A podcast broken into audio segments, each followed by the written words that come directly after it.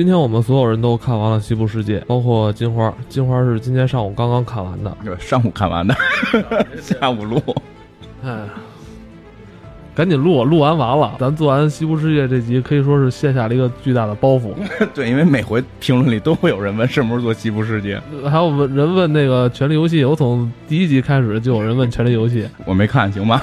这个《权力游戏》这事儿不要再问了啊，《西部世界》这集应该。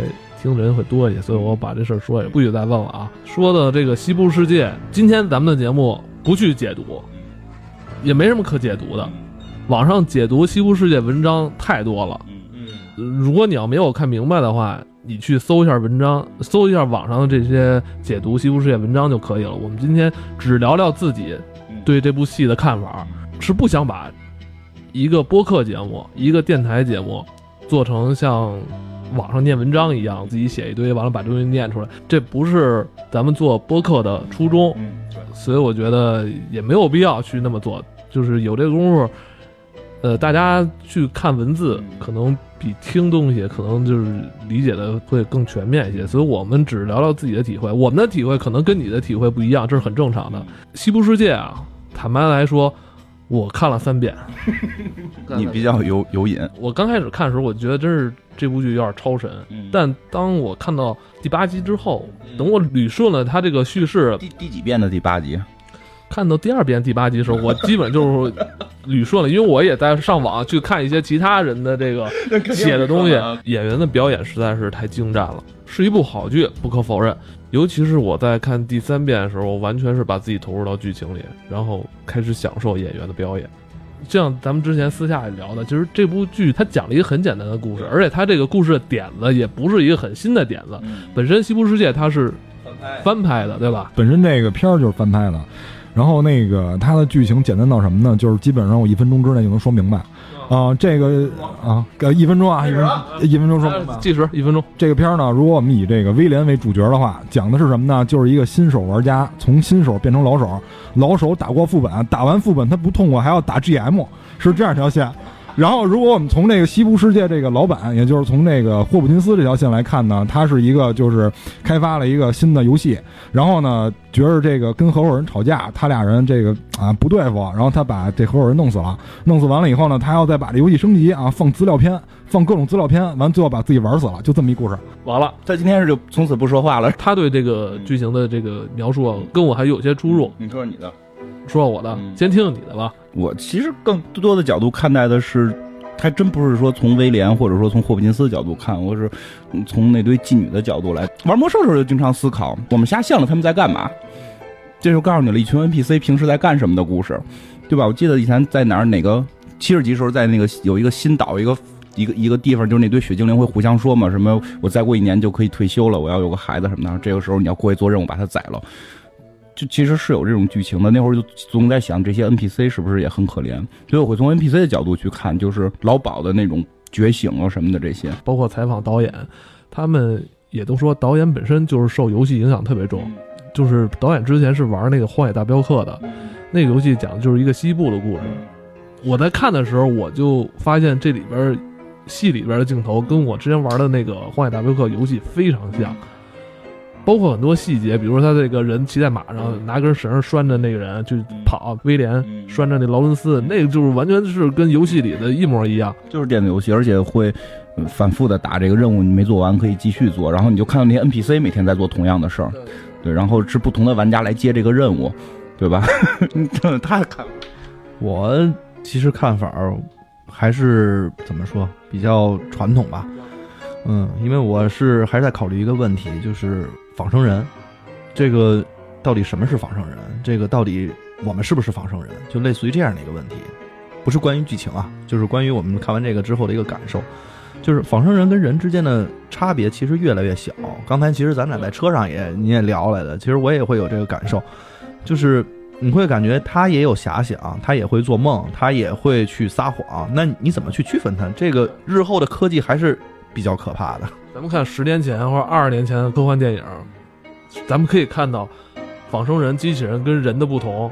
是吧？咱们可以那会儿还说人类的这种情感是吧？这种爱是机器人他们没有的。嗯现在发现他们人家都有了，嗯，你人成一废物了，而且人你还会衰老，他们不会衰老。你永远都抱着这个态度，就是人是废物。还有就是咱们之前其实特别常聊的一个观点，就是人类下一步的进化会不会是往这个方向去走？因为我们看到他那里边的那个 Bernard 其实就是 Arnold 这中文中文里边那个伯纳德，其实就是阿诺德的一个，就是怎么说，就生化的一个过程，他就把自己的思想意识全都传到这个人了。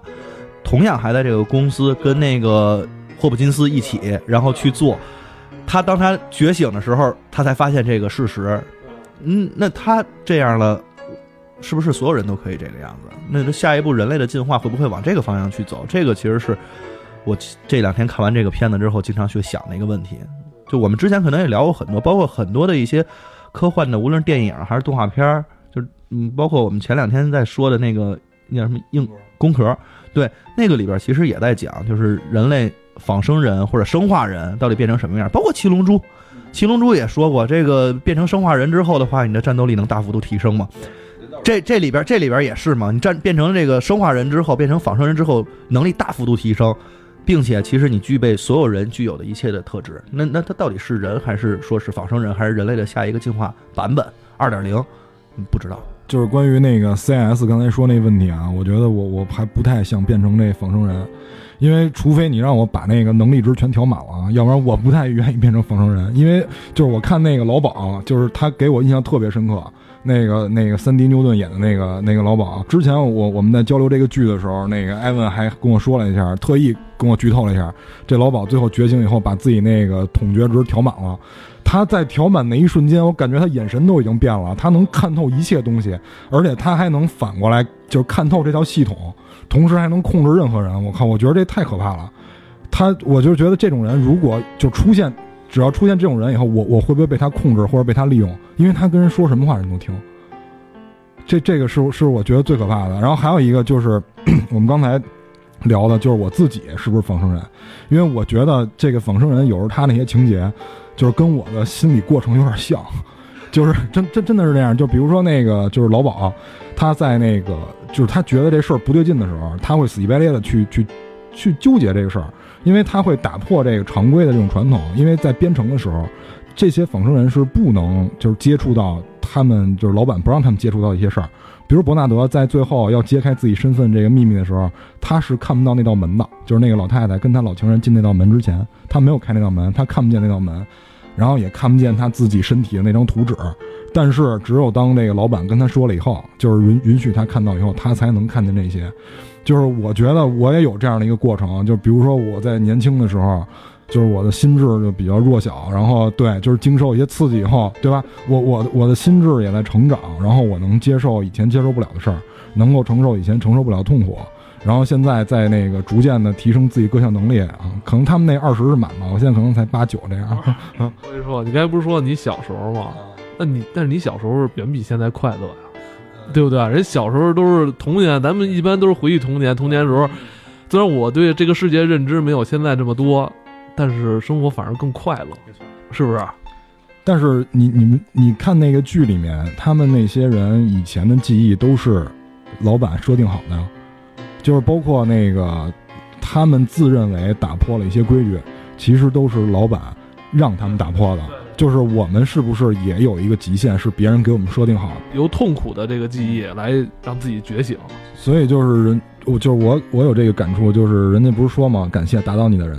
然后能够让我知道躺在地上挺舒服的，就是当然就是这个最后肯定是要成长的嘛。所以，但是我对这个就是上限，就是我我比较关注这个，因为那个咱们大家都知道，就这里面它跟人工智能是就是有非常直接的关联的。这些人他一定是有这个 AI 的成分在里面，但是这个 AI 之父就是人工智能之父是那个图灵嘛？那那个图灵就是他在开发这个，就是他在探索这个人工智能这条路上。就是顺手发明计算机啊，就是所以计算机之父其实也是图灵。现在计算机的最高奖项也是图灵奖。那么就是说，他我我感觉啊，他其实达到了一个人类的一个上限。就是当然他是那个死于一些别的事儿啊。那对，所以那么这个就是阿兰图灵的这个死亡，其实导致了人类科技的一个停滞。就是我们现在看到的所有计算机，包括一些其他的科技手段，只是在速度上进行了发展，在维度上没有经过任何的变化。就是自从他死了以后，到现在没有任何的突破。那但是就是这个片儿，就是这个片儿，它这个机器人其实已经非常完善了。就是它具备这个人性，同时还有记忆，而且还有这个就是吸取经验教训能力。我觉得这个是非常可怕的。就是如果一旦就是图灵最开始那一代人工智能研制成功了，今天变成什么样，我根本无法想象。所以我现在也不知道我 我现在是不是一个生化人。有人已经规定了我的上限，就是我这一生我只能达到这个高度，我再也突破不了了。突破这上限，把你这个数值提高，不一定是好的事儿。你就做一个快乐蛋挞就好了，好吧？就就是我觉得这片里边有些地方演的确实会设置设置吧，就是这些设定会真的让你开始怀疑自己是不是是不是这种仿生人。你看，比如他对于仿生人的这种调解，就是仿生人出问题了回来，不是给你弄编程，还跟你聊天儿，俩人坐这块聊，你为什么这么想的呀？对吧？其实你会感觉到他是在心理学进入一种催眠状态，就我们依然是在催眠这件事儿上。不知道为什么，谁都没有定论。但是这件事真的存在，我们会用这种方式去进行心理治疗。会不会其实这是本身设定的一套状态？然后你不是就是说咱们本身人的这个大脑调节，通过这种暗示的方法去去做一些改变。这种改变就有点像在电脑上继续重新写代码似的。对对对，因为我们之前理解电脑生化人，你必须得用代码去改改核心代码。你会发现这里边不用，他说话就可以改。其实我就在想，是不是我们所有的人类都是生化人？然后只不过里边有一些人是那种什么，就像老鸨那个什么统觉值提提高了，他可以用这种暗示的方法开始改变你的程序。然后，所以他这些人就是就是这个叫心理医生也好，会催眠也好，或者怎么样。你知道，就学催眠是这样，你不是把理论学完就会，是有人就能催，有人就是不会催。而且有的人是可被催，有人就是不可被催。毕业那年那个毕业设计过不去，这样这样，就跟说相声的就就就就是不是有说好好就是京剧不有都有这种，就是你学好长时间，如果你没这个天分，包括艺术家都是努力是必须的。但是天赋也是很重要的。还是说回游戏啊，比如在咱玩一些，比如那个《龙与地下城》这类游戏的时候，上来不都得捏人嘛，得调这人是力量多少。结果呢，你是力量调满了，就是你选择是一法师职业。对，是这意思，是这意思。你力量调满了，你非要学法师的那些技术，你也你也不行吗？就就这意思。所以我就会讲，本身这个这这是一方面，就是他是通过画就类极其类似催眠。我看他那个治疗就跟我们上学学就是催眠那种感觉特别像。那是不是人类其实不是说你是仿生人，别人是游客这种？是不是绝大部分人类都是仿生人？是是，不管是有外星人也好，还是有什么一些小组织也好，会不会是这样？就就就这个这个感觉特别强，因为你之前会觉得我如果是机器人，我脑子里都是电脑，对吧？然后我得用编程才能改变我，结果你发现不是，是通过语言就可以改变。这是我觉得这个片设定里边会让人开始怀疑自己的一大 一大原因。还有一个就是那个他做梦的事儿，就是他会。给你输入一段记忆，然后成为你的梦。其实，其实我我我我就是回忆嘛，不是梦，就是回忆嘛。我跟你说个事儿，因为也是那个昨天一个科幻的一个姐们跟我问到我的一个问题，就是你们现在所有人回忆一下你们十岁的某一件事儿，你回忆，你回忆完了，你现在想你是以第一人称回忆的，还是以第三人称回忆的？就绝大部分人都是以第三人称回忆，你看到了自己和你自己干的事儿，而不是你处在一个你是那个那个那个第一视角看到了你当时看的场景。回忆是第一视角，我不仅不跟你们来自不同一个维度，而且还跟你们都是这个机机体构造都是不一样的。回忆起小时候我挨揍，是连我爸爸打我的那些他脸部的细节，或者本身我在那个场景中我不该就是我没有看到的。哦，这。我现在回忆起我爸打我的时候，都不是那种第一人称视角，就是挨揍那种的，都是我看到是我爸抬起脚把我踢飞啊，对，就是这种画面，都都是有镜头感的，是吧？都感觉被切切了似的，这种就就是有剪辑的感觉。对我回忆东西也是这样。所以，是不是我们那些记忆真的是我们亲身经历过的？因为我们根本没有第一视角的回忆，我们的所有回忆基本上处在第三视角，甚至会你看到很多，就就像你说的这些细节，都是你当时没有看到的。是不是只不过是我们编程里边给了我们这么一段记忆，然后这段记忆在我们大脑里边去形成这种画面，而不是我真的亲亲身经历过？回忆起以前上学的时候，我那个写字台，我那个台灯，完了我坐在那儿。我坐在那儿，表面在写作业，其实我手底下在听歌，在插耳机听歌。其实这都是跳成第三人称去回忆这个景象。呃，但是我又想到，是不是我们在大脑在重塑这些回忆的时候，它重塑是一个立体的，就三维的东西。时间、人物、地点的时候，它构造是一个三维的空间。这问题就在于为什么不构造成第一人称？因为你实际上没经历过，那些东西是编程者给你的。对，就就是这是一个思考嘛，就是我觉得这个片儿给我的那种感受会是会是这种，就是会让我突然觉得我可能挺像一个仿生人的这种感觉。所以你觉得就是如果咱上面有个人的话，这个人一定是个程序员是吧？嗯，对啊，也可能是那个那个程序员要听策划的嘛，就那里边那个 小哥嘛，就策划嘛，对对，因为因为你会看到这里边就是这些仿生人给他的记忆，那些觉醒人，那些就是觉醒的人的回忆是第一视角，就是第一人称，他会就就像那个女的，就就 就那女的，那那个那个那个女主角，就那个农场德美丽，啊，德美丽，那个德美丽，其实整个剧情里边，她全都是她的回忆，她就是一个人走了她整个那一条就是这个这个探索之路，然后她回忆中出现了威廉，回忆中出现了那个什么什么什么人，全部都是她想出来的，所以她那些都是第一视角，她感觉她亲身经历过，这个是回忆，但是那些就是程序员给她的回忆。就包括那个伯纳德，就是就是那个阿阿诺德的这个转世伯纳德，他的那些回忆，就就就都是感觉是第三人称视角的这种感觉，对吧？他是略有虚虚假感，那个是给的记忆，就所以有时候我真的会回想，是不是我每天过的都是这一天？我所有的记忆全部都是被输入的记忆，而我的真实记忆应该是第一人称的。哎，不会，你睡觉挺晚的呀，而且睡觉也不多。不是，这个不是只有你在睡觉的时候，那个工程师，哎，工程师才才去那个维修你的是？他们就一句指令，然后咱们就都定在这儿了，就很有可能现在刚才 CS 就被抓走了，因为他有第一人称的那个视角的 那个回忆，他现在回来了，他可能就刚才咱们都被定住了，咱们没有这个时间的感觉，被定住了，然后他被抓走了，就那种戴蒙着脸、戴着耳朵的印第安人崇拜的那种小人儿，就咔给他带走，然后现在给他洗完脑又搁回来了，然后咱们继续在这块儿聊。你现在问他是不是第三人称了？你现在还是第三人称吗？啊，是啊，看看看他是第三人称对吧？对吧？对对，行行行，哎，蛋蛋呃，所所以就是我觉得这个第三人称和第一人称的区别啊，我我我也是在这个剧里发现了一个其他科幻片没提到的点，就是这个意识的问题，就是可能我们的回忆是经过加工的，呃，就是经过我们意识加工，比如说像刚才金花说的，就是挨打的时候，他父亲那个脸部的这个表情，他我觉得他是能想象到的，通过想象加工，然后回忆成第三人称。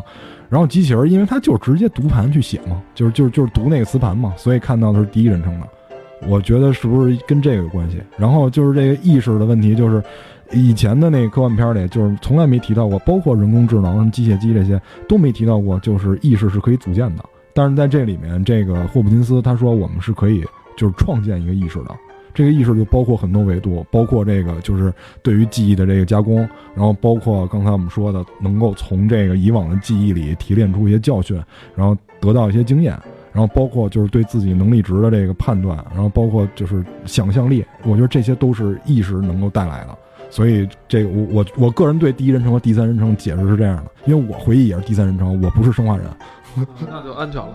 他他主要是害怕，他不敢承认这个现实世界，你明白吗？就是他他就是他就是那个像片里边的那些人，就是看到了事实，就是看不到，就是看到了那有一扇门，那扇门将通向真相，他就哪有门？然后给他看了自己的图纸，就看不到，看照片没有，就他就是那样的，就是我可能就是老鸨那样，快觉醒了，你知道吗？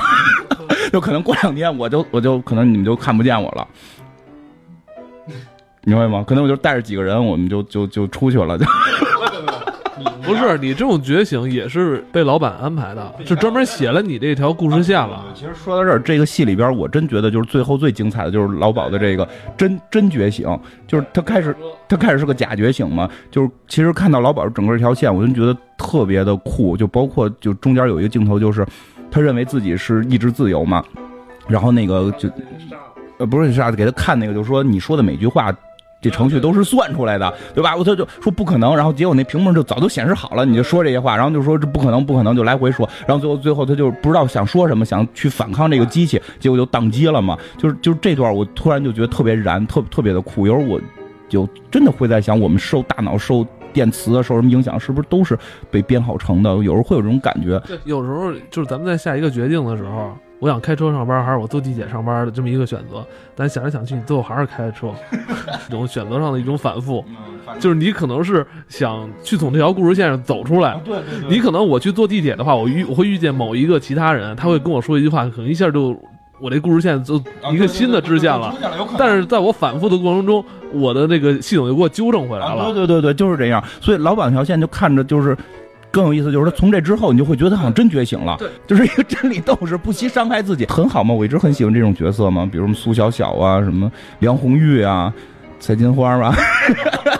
对，对，然后呢？然后就是包括，当然后来就很反转的，就是他发现他的这条线是早被人写好的，他也是故事线，这块就特别震撼。就是那个人就因为我一直会把自己就是往老鸨那那个感情上回去回去靠，你明白吧？因为就是你想干什么？不是想干什么，就是我觉得他的感受会跟我更接近。咱咱这么说，老鸨最后那条故事线也是这个福特给安排的嘛？对，最后发现是安排的。他这条故事线跟其他的仿生人故事线不太一样，就是他这条故事线是有那个修理小工。去配合他，对啊，修理小工如果他是不是人，如果他是人的话，他这条线他是不确定的。这修理小工你怎么保证他去最后帮他去逃生啊？就是就是策划做的好，就是挖掘用户心态嘛，你明白吗？挖掘，因为因为因为其实修理小工就相当于一个。成为了一个免费玩家嘛，因为他他没有他说过他没有钱进入那个世界嘛，他成为一个免费玩家嘛，然后现在等于有一个 NPC 可以跟他互动了，所以心里边挖掘的很好。其实这就是待会儿说这修理小工，就是先说这个，等于他最后发现他他被安排的是要觉醒。对，然后安排的是要离开。如果他离开，就是真的这个，就其实就还没有觉醒。这条支线是要服务于主线的。对，他最后要制造混乱，把安保都拉过来，以至于在园区里边安保就变成空的了。对对对对，就是就是这条线埋得很深嘛。然后结果就是到最后他上车的时候是他的真真觉醒。对，然后他才又又回到了西部世界。你是最后坐上列车走出去，走出去。对对对，结果他在列车上终于有了自我的意识，要回来，所以这条线还让我觉得挺燃的。不过修理小工那个事儿，好多人都问我说，为什么又黑亚洲人？就是为什么又是一个亚洲人办了傻事儿？为什么黑？我就是会让我感觉到，就这个他设定这个亚洲人是很重要的。如果这是一个白种人的话，你反而会觉得这个表现会很奇怪，因为。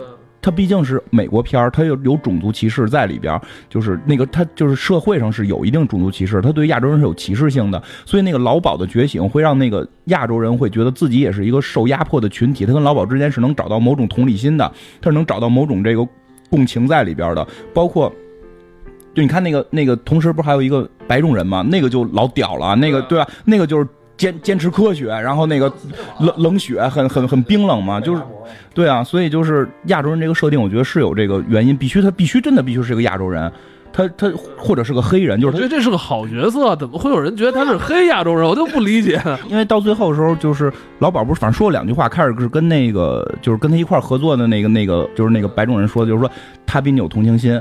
对吧？然后包括到最后结尾的时候说你你你怎么说来？反正意思你是一个挺愚蠢的人类。是。然后那个老鸨说完就是那意思就是你是一个挺傻逼的人。然后马上重复一句，这个是夸你，就因为老鸨认为人是很很很傻逼的，就很肮脏的。你比他们已经你跟他们不一样。作为人类你是个傻逼，但是你已经超出了人的那个低层次的东西了。高抬亚洲人吗？我能说一细节吗？听的就是细节。刚开始的时候，那个森迪牛顿就是那个老鸨。老鸨就是他认为那个就是人，就是他最开始人跟他们说，就是以自己是以神的角度自居的，就是人老说我们是 God 什么的，对吧？你你们是为我服务的。然后就是但但是那个就是三迪牛顿在最后觉醒的时候，就说你们只不过是人而已嘛，对吧？我最了解的就是人。最后觉醒了以后，他已经把自己定义为这个园区的统治者了。他最后那条线都是被写好，只有他下火车才是他那一瞬间是他自己的，剩下都是被他都是被写好的。我怎么感觉那下火车也是被写好了呢？就我个人感觉啊，因为他不说你们是不可能逃出去的吗？博纳德给他查了，他后边先是坐火车离开，就是就是，但但是如果下一季没准这也是被写好的，对，就是下一季没准会说这些都是写好的。下一季是那个 Samurai，就武士世界是吧？但是就是说以卡到现在这季来看。他最后这个是代表觉醒，但是不确定下一季怎么拍，因为导演就是可以随便玩嘛。下一季一拍，说这些都是写好的，也有可能一个坑套着一个坑，又套着一个坑，然后在下一季的第十季，第十季再给你。我觉得特别没劲，就是这儿，就他最后就把这所有东西，就是说到底都是说这都是写好的，嗯，就是让你觉得他那就那就没得聊了。但是有啊，有那个就是冲破的呀，就比如说像那个就是罗根跟威廉。就是说白了，就是一个思聪带着一个他自己的什么表亲，或者说他他妹夫呗。那个人不是他妹夫吗？对，准妹夫。然后他们两个人来到这世界，就是说，当然他们目的是不一样的。那个罗根就是思聪说，我们想就是注资，想入股或者想增持。然后那个就是威廉是他们家的那个相当于副总嘛，就是就是这样一个角色。然后那个罗根是总就是股东嘛。然后他想来这世界，说想发掘一下自我。然后当然就是还是刚才说的，那威廉可能是想发掘自我，但是他刚开始从一个老实人。就是所谓的一个老实人啊，姑娘们看看老实人多么可怕啊！最后慢慢黑化，然后还把他就是这个叫叫什么大舅子是吧？把大舅子扒光了，完了骑着马就，对啊，就是我觉得这里面就是在这个故事里面啊，就是我个人看唯一一个比较明白的人，其实是那罗根，就是他能分清楚现实和那个，就如果他真的是人，不是生化人的话，那么就是他是唯一一个能分清现实跟那个就是呃西部世界是一个游戏环境。唯一一个这样的人，然后威廉就是那种，就是怎么说，就是最后沉迷了，就是所以现在游戏都有防沉迷系统嘛，就是他沉迷了，真的。他是从小爱发现去追求大爱的人，他的小爱就是跟德美丽产生感情了嘛，以至于他接下来的三十多年里边，一直是他要去唤醒德美丽，他觉得德美丽就应该是是跟其他仿生人不一样的。但是他受不了，他三十多年看自己爱的人一直捡别人的罐头，别人捡他的罐头，对，别人捡他的罐头。像那个蛋塔这种，都是想弄个贼去荆棘谷给打杀小号的。我我玩魔兽，就连路上那些所有的黄字的小动物都是尽量不杀的。就是我我真的觉得他们可能也是存在的，就是尽量不要去，就那些蹦着的小兔子都尽量不要杀他们。他最后已经不局限在自己小爱的世界里了。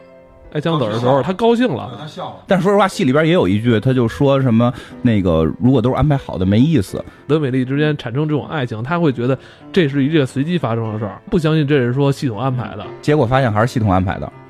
就谁捡罐子跟谁搞对象嘛，所以他崩溃嘛。但是其实你会发现，其实德美丽也爱他，因为因为到最后他去重新寻找自己觉醒一条路的时候，他看到的不是任何人，都是威廉，而且到最后他相信威廉会回来。就是关于德美丽这事儿，就我我也有一想法，就是你刚才说那个德美丽想的都是年轻的时候他，然后最后突然变成埃德哈里斯，然后还要还要杀他什么的这那的。其实我觉得埃德哈里斯这个他最后有点扭曲了。就是他已经就不是原来最开始那个特别善良，就你搁谁谁他们也善良不了。我天天看着那个 我我喜欢的姑娘，那个是吧？让别人捡罐头，这受得了吗？这搁谁谁受不了？我操！对啊，就是所以他黑化，就这点是可以理解的。就是他还是因为感情去变得黑化了。我觉得不应该用黑化这个，其实是在帮德美丽去追回记忆。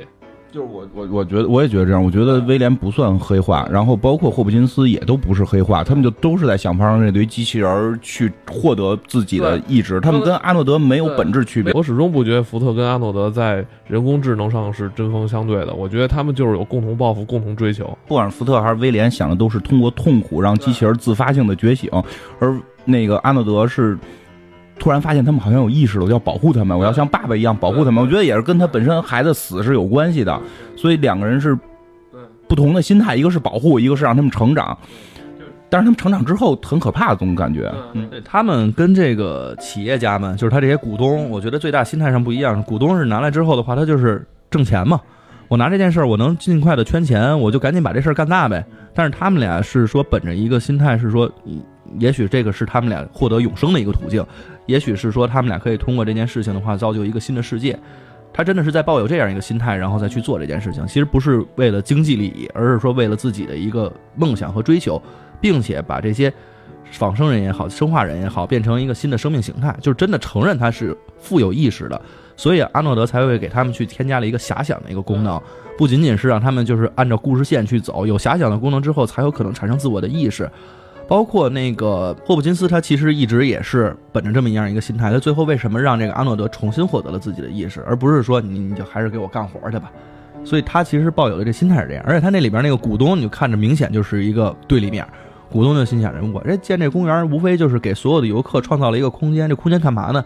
找一个温暖的身体，他可以杀或者去睡，就是这么一个简单的事情。就是大家来了之后，无非就干这些事儿嘛。所以你刚才讲那个，他那个企业家就是那个那个。叫什么来着？罗根，罗根，他其实就是抱着这个特别普通玩家的心态，我上那充了值了，我操，你不让我杀人，我上那儿那就得睡呀，对吧？那威廉的不一样，威廉他其实抱有那个心态，他跟那个他们俩这两个创始人是一样的。我就是抱有这样一个心态，我看到这帮人跟人类一样的时候，我焕发的是一种。不一样的大爱的心境。大爷的心大爱，他说。大大爱，我大爷我说一个另外一种想法，因为我就看着片儿，我自己都会有好多种想法。我再说另外一个想法，就是也没准威廉不是大爱，他是一个更厉害的投资人，更厉害的企业家。他看到了这个游戏里边的更大的价值。其实我算了一下，我记得开始说四万美金一天，对，大概合人民币四，现在就算七啊七四四七二八二十八万，二十八万一天，你睡外围能睡多少？你去了之后，你花那么多钱，你就是为了去睡一堆机机器人吗？就外围你能找很不错的了，也能找好几个。我关键你能睡几次？吃药吃药，来叮当来叮当快药买药，我们这 有有伟哥有伟哥很管用的，很管用，可以天天吃。那个对，不就真的这意思？就我这钱，我觉得这钱设定也不是瞎设定的，不是说张嘴说了一个钱，这个钱包括那个。那个亚洲小哥，他说他想去，他没钱，他去不起，他已经是在一个上市的大公司里打工了，他可能也没准年底能分个期权什么的，即使这样他也去不起。真的，一天，我估计他这钱是按现在的这个汇率，就是按现在的这个购买量来算的，四万应该是就四万美金是很多的。所以到底人会不会花四万块钱去了之后，只不过是为了睡几个妞，给人身上除几个洞，还会有反复去的欲望吗？你你设想一下，你你今天杀人了什么？你你这绝对是性价比不够的。是，我觉得是这样啊。可能对于咱们来说，二十八万一天是个钱，真是对有钱人来说，二十八万跟二十八块一天是没有区别的。那他没有，就是说，对，所以说更高追求的人又付得起门票人，他反而并不是说只是为了像你说的，是为了 fuck 杀人，对吧？是这样，所以我觉得可能威廉想干的事儿，就另一条线，就威廉想干的事儿是发掘他们的。人性，高端用户懂得这高端用户的需求，对对对，真是这样。他是个高端用户，他各种需求，他可能想要的是恋爱，对对吧？你花多少钱，你不能跟外围恋爱，对这很难的。你跟 外围恋爱是非常麻烦的一件事儿，他可能。所以他要这个叫什么多美丽这这种角色，多美丽这种角色去觉醒，你才能跟他恋爱。他这一恋爱，暗恋爱三十年，这多少钱？这这一下就提高这充值了，对吧？我这苦哈哈的，我他妈攒了十年钱进去玩一天，嗯，对吧？对啊，钱不多的进去消费一次就不去了，要不然我这种用户其实人家不稀罕。对，要不然就是钱特多的，我进去两次觉得没劲了，就所以他可能真的需要练，因为包括里边有一个有一个场景，我觉得特别酷，因为我们就是做产品用户体验的嘛，就那个那个开始那个编剧小哥。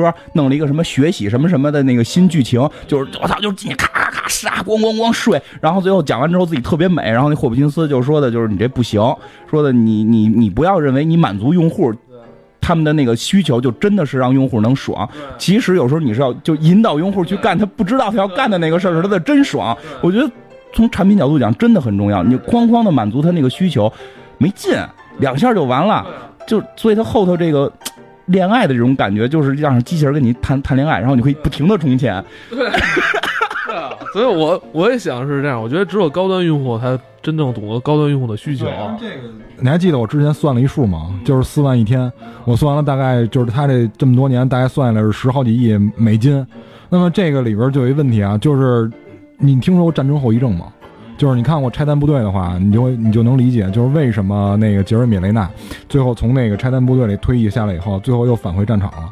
就是这些人他在感受过那个杀戮以后，他相当于激活了某个神经，其实就有点类似于嗑药嘛。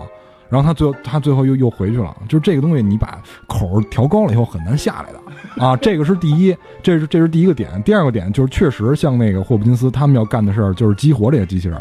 让他们真的具备人性，让你真的感觉是在跟这个真真的人在交流，不管是杀也好还是睡也好。所以就是，但是但是你后来发现没，有一个黑妞这这个股东来了以后，就是要把它革职。那么这个其实是促进了霍普金斯加速这件事儿的进行。所以那个霍普金斯在最后就是给那堆用户做演讲的时候，那个那个他发现这些人觉醒或者怎么样，他挺高兴的。他跟威廉是一个想法。就是威廉也是看到了，威廉可能都已经绝望了，这么多年了是吧？你都不能觉醒，你看他最后说，他说我也没有耐心了是吧？他都找着那个迷宫那小盒了，他说就就是这么个玩意儿。他说你，他说这三十年你知道付出多少耐心吗？他说我已经快没有耐心了。所以最后看到他可能开枪的时候，他这一笑是会心的，是吧？就真的会心的。而且他说，他说最没意思的点是，我知道我一定能打赢这帮人，因为他们打我是零伤害，我打他们是一击毙，对吧？所以就是这这这个可能就是金花所说的，就是真正的价值吧，就是他们可能有自虐倾向了，已经扭曲了，就是不能光我赢是吧？这不叫真实是吧？对对对这就这就跟打游戏一样，你打随机还是那堆 BOSS 肯定赢，你非要打史诗图什么？不，哎，不过好像好像。非要让他们 BOSS 灭你几回，你就对你哎呀，真好对呀、您最后你天天灭，天天灭，你灭灭一礼拜，你最后把他打败了的时候，那个你的喜悦感，对吧？就是对，真是那样。不你过看我这个就打普通本人，我打完我打完一遍之后我就不玩了，流失了。流失了。所以你要所以人你说你要我这样用户有什么用，对不对？不过不过好像说威廉，就是好像说不是三十年一直在，应该。呃他回他回到现实社会，然后又回去的，还得干正事儿了嘛。得有钱，所以说还是得有钱。他，你想他最后他一肯定是回去了嘛？他还回去结婚，然后生孩子。他不是自己说了吗？我有幸福的家庭，我有孩子，我有女儿，而且他其实是公司的大股东嘛，才然后才去注资到这里边，所以他肯定中间回去了很长时间。一开始就是他一开始一开始是一个高层，好像是。他最后是他成为大股东了，然后光屁股那男的就不知道去哪儿了。对那个不不考虑那个，那个不重要那个很思聪嘛，就有时候我看完这个我就在想，其实可能我们都是仿生人，思聪是游客。你想过这问题吗？哦思聪绝对是个游客，咱们是仿生人。咱们是给那个付费玩家享用的那免费玩家是吗？咱们的程序里都编了，要做这么一个节目，然后让一个播客，啊对。完了让娱乐这些游客，对，然后让游客还能够在听到，哎呀，他们还猜自己是仿生人呢，哎，其实他们就是，他们还在这儿乐，你明白吗？哦这突然断了，不知道该说什么。就是刚才肯定又停了一下，又有人进来了。那那我说点花边新闻吧，就是你们知道这个朵美丽以前是曼森的女友吗？我我不知道，但前两天我看了图片了，我操，我有点接受不了了。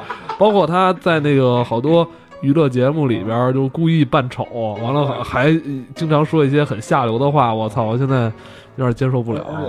而且他还是那个双，就是他喜欢女的，就是前段时间刚爆了，他跟那个纽约的一模特分了，他俩掰了啊。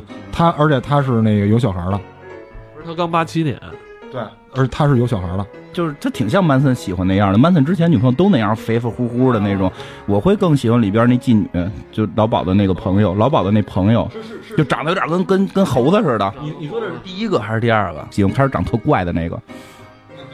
还有一花边新闻，就是那个第一个接待员，就是威廉，就我喜欢那个接待啊，员，那接待员也不错，那我也喜欢，哎，那我也喜欢。他是那个特斯拉老板的前妻。啊，就是特斯拉老板也是游客，你明白了吗？他们都是游客，特斯拉老板也是游客。嗯哎，对，还说到这儿了。我昨儿看一篇就是文章嘛，也是，呃，采访他们剧里边的那个演员泰迪。嗯泰迪不是之前是演那个镭射眼的嘛，然后就有一篇采访他的就是对话，就是说，呃，他们拍这部戏啊也特别有意思。导演的剧本给到他们的时候，都是每一集一集的给，嗯自己也不知道我到底在干什么，我只是听导演说这场戏让我那个不停的倒下，完了我又下一集我又不停的杀人，我觉得这是导演的手法，因为他需要戏里的人自己不知道自己的迷茫，有些东西不就是不是演员说自己演演技再好，有时候也不好体现。真的要为什么要需要导演？你看导演也摄像也不是他，剪辑也不是他，演也不是他，为什么需要这么个人？他就是给你玩这个的，控制你们。但是我觉得这个乔纳森太讨厌了，就前面他用了各种手法，就是把你把观众弄糊涂，而且其实是通过把演员先弄糊涂，然后再把观众再弄糊涂，弄糊涂之后，你这看着稀里糊涂的一大堆东西，最后其实第十集这所有坑都填上了。没没有啊还有一人没出来呢，那怀亚特。我一直我在刚开始看的时候，我一直以为怀亚特其实就是那个那个泰日片，就是泰迪自己。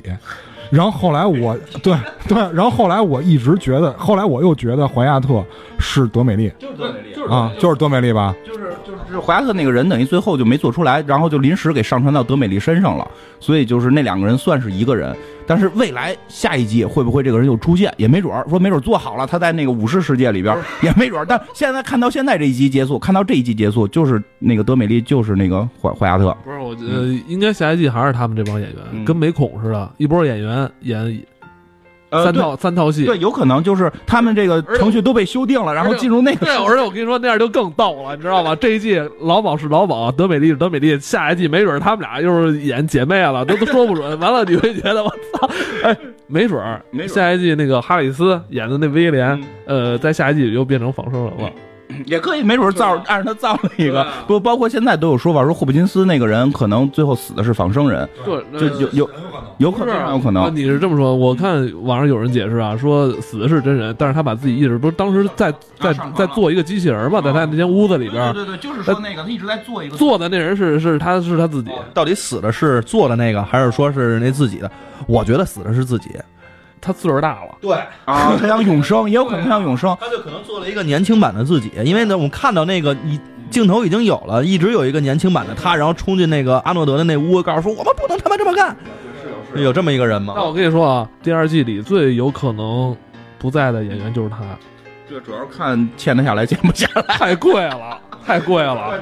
但是演技我觉得实在是太棒了。对，尤其是他跟哈里斯对戏的那场，你知道吗？在游戏场景，俩人坐在酒吧里边，那简单几句话，我操，太来劲了。那个埃德哈里斯是迪士尼头牌啊，这个没法比，肯定。霍普金斯又是老戏骨，还得过奥斯卡呢。我我觉得他那个就有一段戏是那个，就是那个黑妞来了之后，不是那老板啊，是那来了黑妞那股东，然后来去接触，就是给他不是造了个局嘛，说你怎么怎么着。他的那个表情有有猜疑，然后他又夹着说：“其实我早就看透了，你丫要干这事儿。就是看透了，他就是看透了嘛，”都看懂了。边上阿诺德一直看他，你你丫怎么不说话呀？人家都要把我开了，你他妈干嘛呢？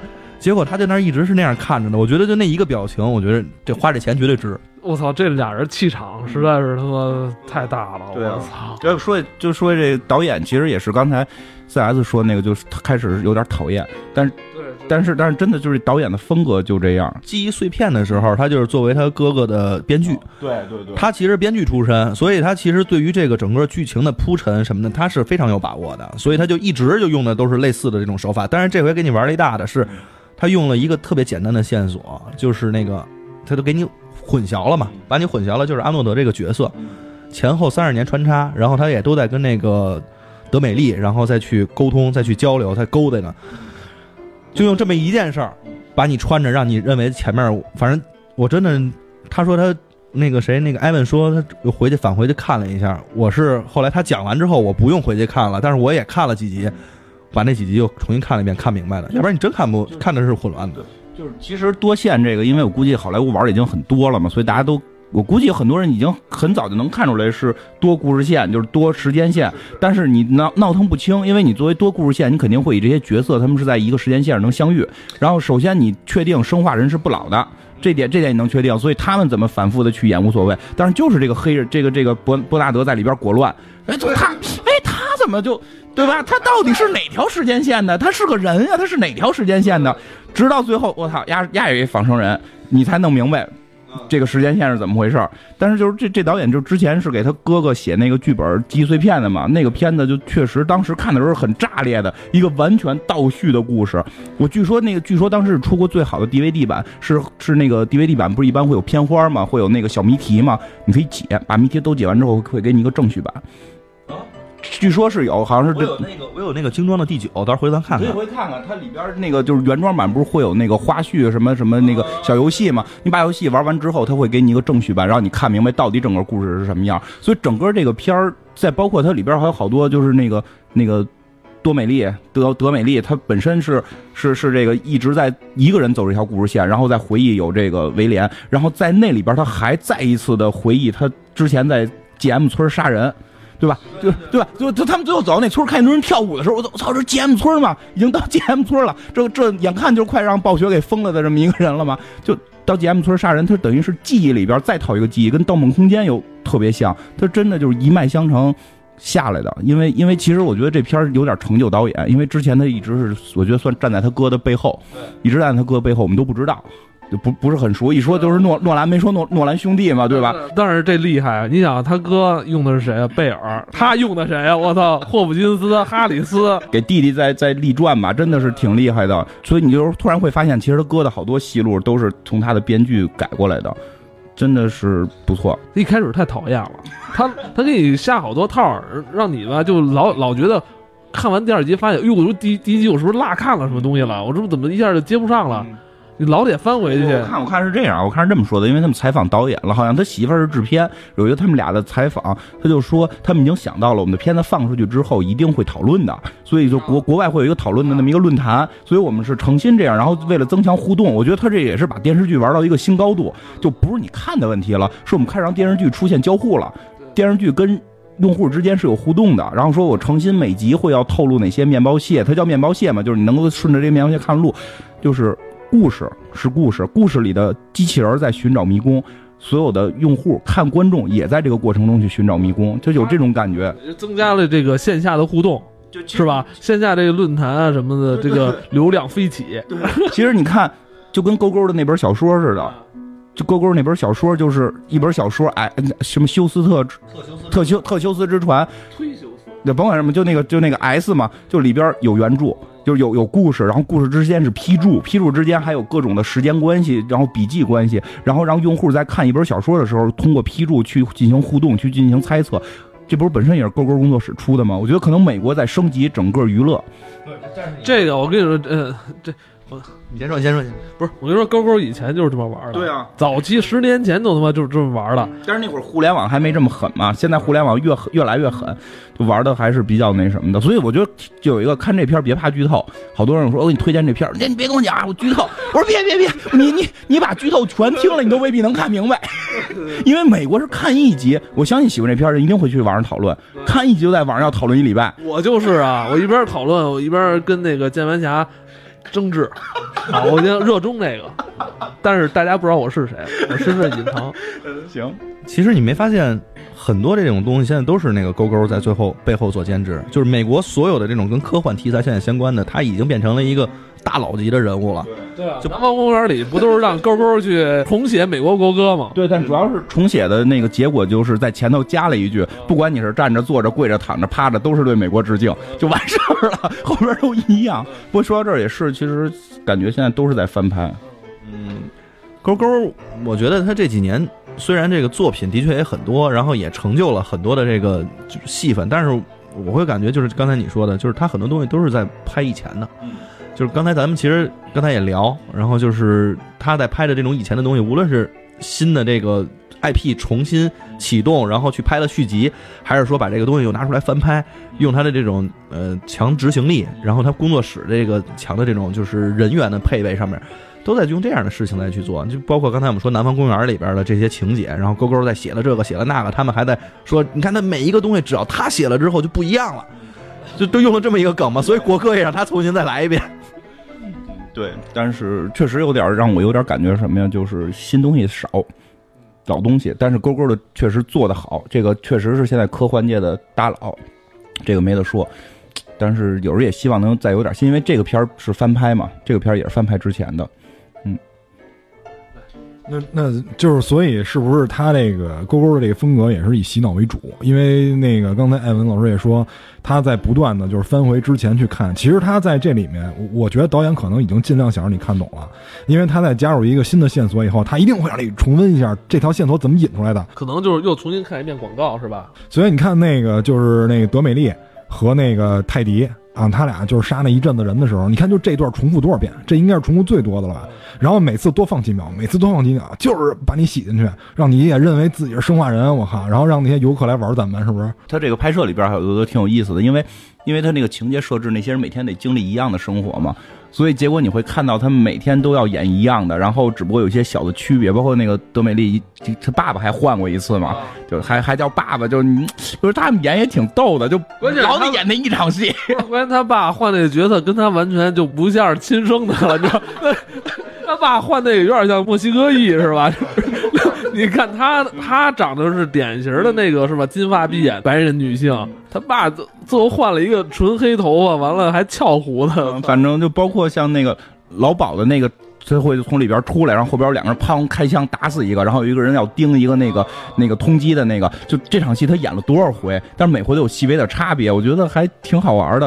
我觉得那帮演员不知道演的时候什么感受。我操，一场戏我演这么多次，是不是都 NG 了？老得演。咱曾经看过那个《劳拉快跑》，《劳拉快跑》就是嘛，他同样这个一个几分钟的这个跑步的时候，他碰到了这个人，可能下一个发生的事情就不一样了。所以他每天全都是 NPC 触发了不同的这个玩家，然后就是发生了不同的事情。其实就是，如果那村里面没有玩家进，是一个最顺畅的故事。是是那个德美丽和那个叫什么泰泰泰日天什么 泰迪两个人，泰泰迪见他的惯呢，然后两个人出去画画，然后聊天，然后回家干炮，就就吧？结果每回都他妈有玩家进来捣乱，我觉得玩家是最讨厌的。但是我觉得这个人最重要的一个特点，不就是不确定性吗？咱要每天都知道每天干什么是吧？就跟那佩小姐似的，每天到这点他必须出来，这这没没没意思，无聊啊！不就都放火去了吗？就跟你说那帮孩子每天过一样的日程表，不都把村烧了什么的，对吧？他们就是为找刺激嘛。所以就是我估计啊，霍普金斯这个角色已经想到了，就是游客进来一定会激活这个机器人，他肯定是埋了伏笔的，就是他跟阿诺德，对吧？因为机器人你让他每天按一样的程序工作，他肯定倒无所谓。但是，一旦有人的原因进来以后，就这就是混沌理论嘛，就是人一旦进来以后，很多东西不确定，线索不确定，是吧？还有一些小概率事件会导致这些机器人可能有不一样的变化。所以我估计他就是想好了，然后只不过最后那个黑妞那个股东过来说催他想把他革职了，然后他必须得要加快这个进程，赶紧让那些机器人都觉醒。所以就是怀亚特这个角色出现了嘛。嗯，怀亚特这角色我觉得伏笔埋的也挺深的，因为就是那个那个德美丽不是说了吗？说这个世界不属于那个以前的机器人，然后也不属于你们这些人类，是属于还没有来到这个世界的人，就是怀亚特嘛。然后他最后就觉醒了嘛，拿拿着枪出去干。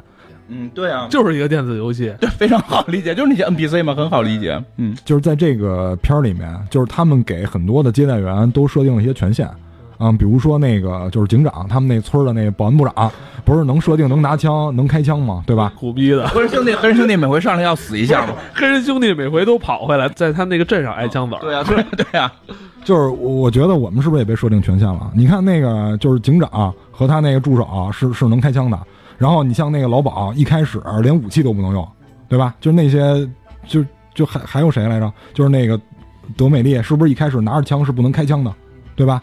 然后后来也是那个伯纳德还是霍普金斯跟他说了几句话以后，还有那个泰迪跟他说了几句话以后，他才能开的枪。